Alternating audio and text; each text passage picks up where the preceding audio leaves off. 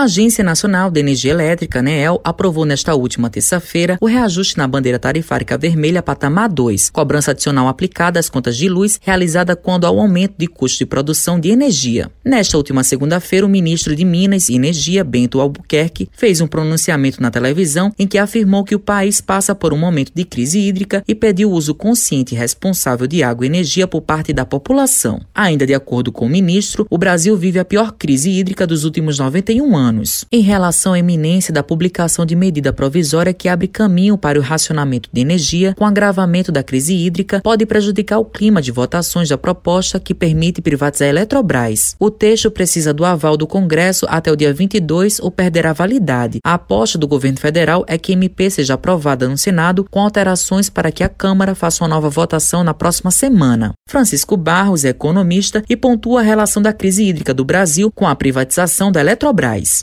As discussões sobre a privatização da Eletrobras começaram em 2017, depois em 2019 voltou ao assunto e ultimamente é, intensificou, e principalmente com a aprovação da medida provisória que ocorreu agora dia 21 no Congresso. A questão, a crise hídrica é, é uma situação recente e como o Brasil depende muito de água para gerar energia, né? Nosso sistema hidrelétrico é, é, tem um peso maior na matriz energética e a crise atinge agora principalmente a, o Sudeste, que segundo os especialistas é, é a maior crise hídrica dos últimos 92 anos e a região sudeste ela tem um peso de 70% da participação da, da energia hidrelétrica do Brasil. O especialista fala quais são os impactos econômicos com a privatização da estatal. A Eletrobras, que tem uma participação muito importante na geração de energia do Brasil, cerca de 30%, ela não vinha conseguindo realizar os investimentos necessários para poder ter condições de atender melhor a população brasileira. Sabemos que o Brasil tem um problema fiscal muito sério, a Eletrobras vem tendo dificuldades, então os impactos com a privatização e a capitalização que se espera é que o governo brasileiro arrecade bastante recursos, estima-se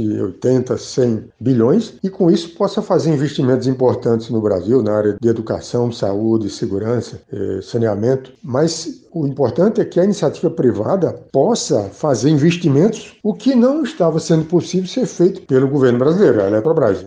Felipe Reis é professor de Relações Internacionais da Universidade Estadual da Paraíba e doutor em Ciência Política e relata como funciona essa privatização. A privatização da Eletrobras, na verdade, começou lá nos anos 90, no governo de Fernando Henrique Cardoso, com a criação da ANAEL, em 1995, quando foi retirada da Eletrobras algumas competências. O setor privado é, não investiu o suficiente em novas usinas, porque investir é muito caro e o investimento é pago pago no longo prazo, mas vocês sabem que o setor privado funciona numa lógica de curto prazo. Então, é um setor em que a participação do setor público é fundamental. Resultado: o preço da energia para o setor industrial no Brasil subiu 121% acima da inflação quando a gente faz o cálculo de 95 até 2020. Né? Isso é terrível para a indústria brasileira. E a tarifa residencial também subiu 40% acima da inflação nesse mesmo período. Então, a, a, o que eu posso dizer é que a fragilização da Eletrobras é um projeto para privatizar mesmo o setor. Né? E essa fragmentação de responsabilidades, como funciona no modelo de hoje, né, gerou custos adicionais.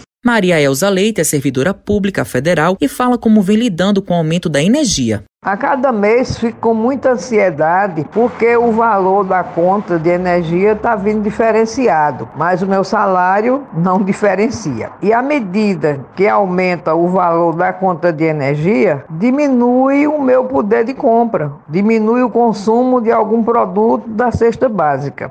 Matheus Silomar para a Rádio Tabajaro, emissora da EPC, empresa paraibana de comunicação.